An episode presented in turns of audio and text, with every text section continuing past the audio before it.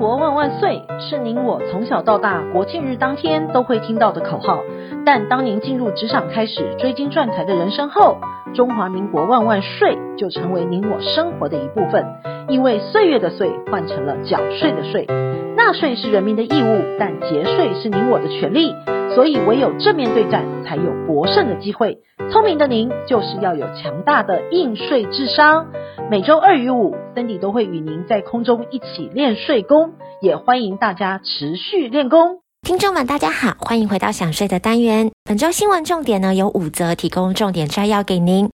第一，爸妈生前所签的遗产包弃继承，您知道可以反悔吗？第二，借名登记不动产交易需申报。第三，漏报租赁所得，今年锁定五户以上。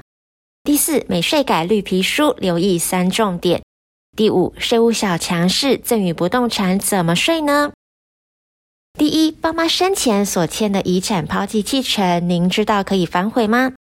人都说清官难断家务事，尤其是钱财方面的，容易搞得里外不是人。但您知道吗？父母生前逼签立的抛弃继承，其实是可以反悔的，因为民法一千一百七十四条有规定，抛弃继承应于知悉其得继承之日起三个月之内。以书面向法院为之，因此，若想要父母生前签立的抛弃继承文件是无效，就必须要压上日期。这样子，等父母过世之后，您仍然会有继承权。而夫妻结婚呢，对公婆或者是岳父母，原则上是没有抚养义务的。但若是住在一起，就是不一样喽。因为民法一千一百一十四条中有规定，夫妻如果同住在一起，就有奉养的义务。因此，若不想要奉养对方父母，最好的办法，请不要同住。而夫妻离婚，原配偶的家人跟自己就没有任何亲属关系了。若是配偶过世，那么配偶的爸妈一辈子就是您的公婆或者是岳父母，一辈子是无法解除婚姻关系的。再婚也是一样，您就会有两对公婆或者是岳父母。而离婚时若有小孩，虽然呢，在离婚协议书上面约定自己不用付赡养费，但是父母不能代替小孩放弃要求另外一半抚养的权利，所以对方呢，还是可以用未成年子女的名义对自己提告，请求抚养费。而养小孩的费用，法院原则上会按行政院主计处每个月平均消费支出来做判断，各县市是不一样的，由父母所得比例来分摊，并不是一人一半。而当孩子成年之后，爸妈就可以要求子女抚养了。即使好手好脚，就是不愿意去工作，只要没有存款、资产，就可以要求孩子给钱。第二，借名登记不动产交易需申报。在台湾，借名登记相当普遍的，基于各种原因，不少人呢会将自己的股票、不动产登记在他人名下，但事后却衍生出许多的纠纷。而所谓的借名登记，依照最高法院判断的定义。系指当事人约定一方将自己的财产以他人名义登记，而仍由自己管理、使用、处分，他方允就该财产之出名登记之契约。而借名登记除了自然人之外，公司也是有的，像是某些企业早期因为法令的限制，将购买的农业用地登记在他人或者是员工名下，以借名登记的方式，并在公司账上列其他的土地。随后，因为土地飙涨等其他的原因出售，这时候就无法适用免税的规定了。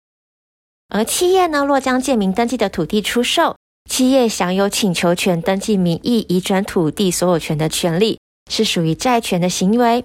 而后呢，将该土地出售之后，并非出售土地的所有权，而是债权交易的行为，故不适用免税的规定，应按出售价格开立应税的统一发票，并报缴营业税。举例来说呢，青果公司经营土地开发业务，就会办理税籍的登记，并将所购买的土地登记在员工陈小姐名下再出售。经税局核算，销售土地移转登记请求权价格是一亿多元，未依规定申请税籍登记而营业，乃核定其销售额为九千九百九十二万多元，除补征营业税四百四十九万多，并裁处罚款两百四十九万。若父母是将资产登记在儿女名下，大多是为了节税、隐匿资产、优惠贷款等等的原因。虽然呢，财产仍由当事人管理、使用或者是处分，父母并未赠与或者是想要分配财产的实际意思。但事隔多年之后，如果因为子女们的经济、婚姻状况发生了变化，又因当事人年老记忆退化，子女为了争产而有私心，导致双方就借名登记的资产归属必须要走上法院彼此对峙。而到底借名登记前要注意什么呢？首先就是签立合约，或者是请亲朋好友当做见证人，因为就算是家人也是要有契约的。若事后发生纠纷，基于信任的结果，却反而增加举证的困难。第二个是保存能证明自己是实际所有权人的相关资料，像是出资的汇款记录、借名人自己的所得资料，或者是当时出借名义的所得、所得权状等等的。另外，若是有相关家族证人的对话、证人录音等等的，也都可能成为有力的证据。最后，若是情况的允许，可以透过预告或者是信托办理，也是保障自身权益的方式之一。第三，漏报租赁所得，今年锁定五户以上。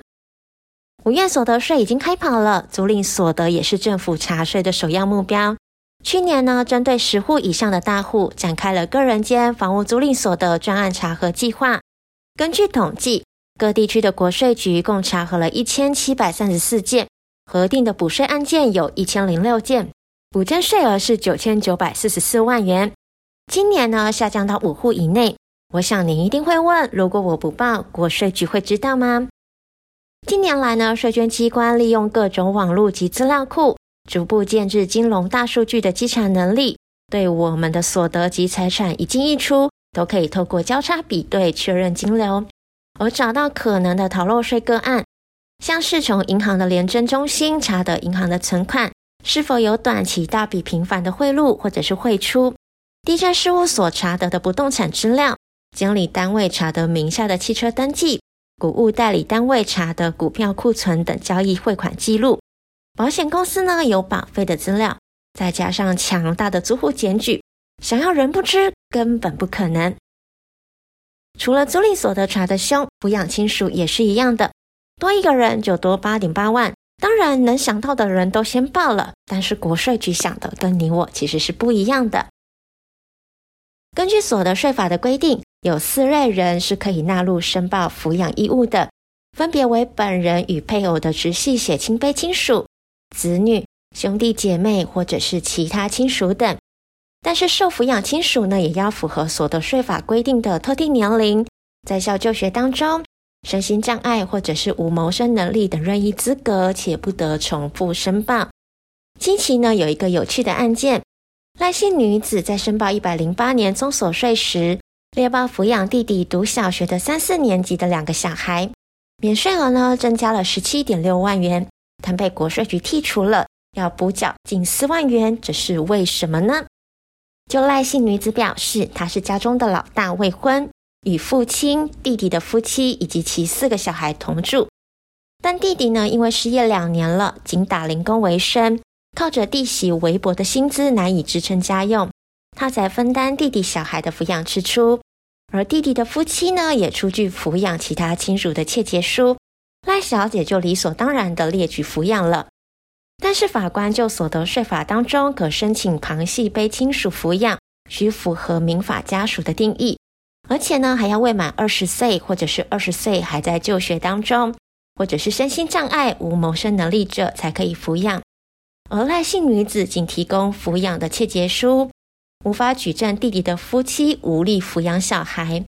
而且当年度他们的所得有九十万，赖姓女子给侄子的经济支柱应属于双方因感情的结助，而非履行抚养的义务。另外，赖姓女子的户籍、就医记录都是在台北市，侄子则在新竹，显现赖女的生活重心都在北市，只有假日回到新竹，无法构成永久的共同生活、统一居住的事实。判定赖姓女子败诉。第四，美税改绿皮书留意三重点。美国财政部将对二零二三年财政年度预算当中税改提案发布的绿皮书，详细说明了税改政策的方向，以增加公司及高所得、高资产个人租赁的负担。首先，在所得税的方面，将个人最高所得级距适用的边际税率从现行的三十七趴提高到三十九点六趴，并自二零二三年起施行。且针对个人调高后的所得超过一百万美元，或者是已婚但分开独立申报者超过五十万美元的部分，将长期资本利得适用最高税率的二十趴，提升到三十九点六趴。此外，拜登政府也提议，针对净资产超过一亿美元的纳税人，按其总收入课征二十趴的最低税负。第二个是在资产传承的方面。美国现行规定之下，纳税人透过赠与或者是继承方式转让资产，将无需针对该资产在转让时已经发生的增值缴纳资本利得税。此外，若透过继承取得资产，继承人未来处分资产时，处分成本将为被继承人死亡时的市价，造成课税的漏洞。拜登政府提议了，透过赠与或继承转让资产者，除既有的遗产或赠与税之外，也应同时针对资产增值在转让时课征资本利得税。第三，税改呢也新增海外虚拟货币的申报。在现行法律的规定之下，纳税人持有海外金融资产超过五万美元就应该申报。拜登政府建议了，应将纳税人持有海外虚拟货币或者是其他的数位资产，也都纳入申报的范围。第五，税务小常识，买房赠与怎么税呢？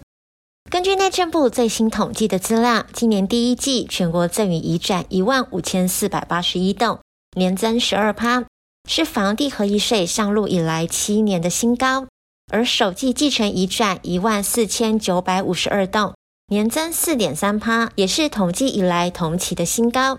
那为什么赠与房屋变高了呢？因为华人有土私有财观念根深蒂固，再加上近年来房价攀高。年轻人买房不易，因此许多父母会将手中的房产赠与给子女。那请问赠与不动产要缴什么税呢？第一个当然就是赠与税了。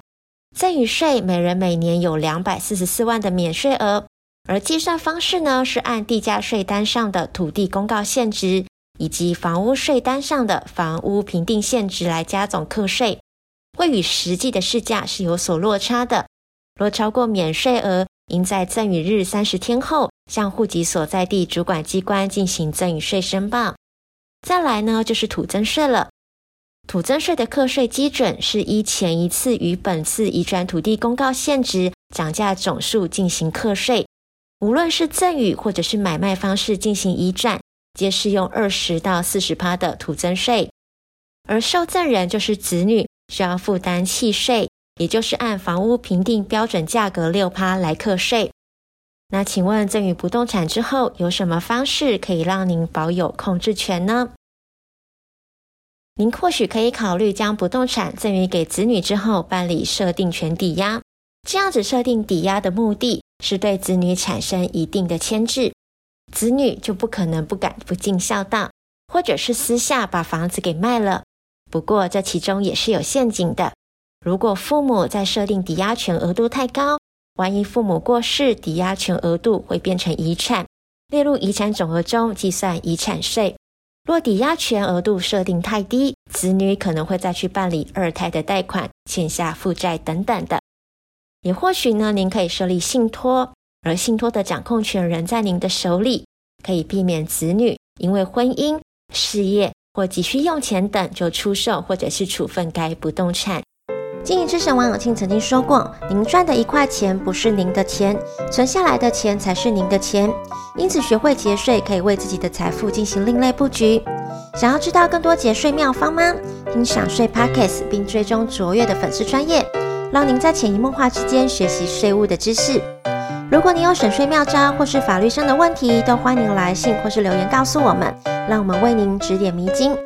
本周的重要税务新闻，谢谢您的收听，我们下周空中见。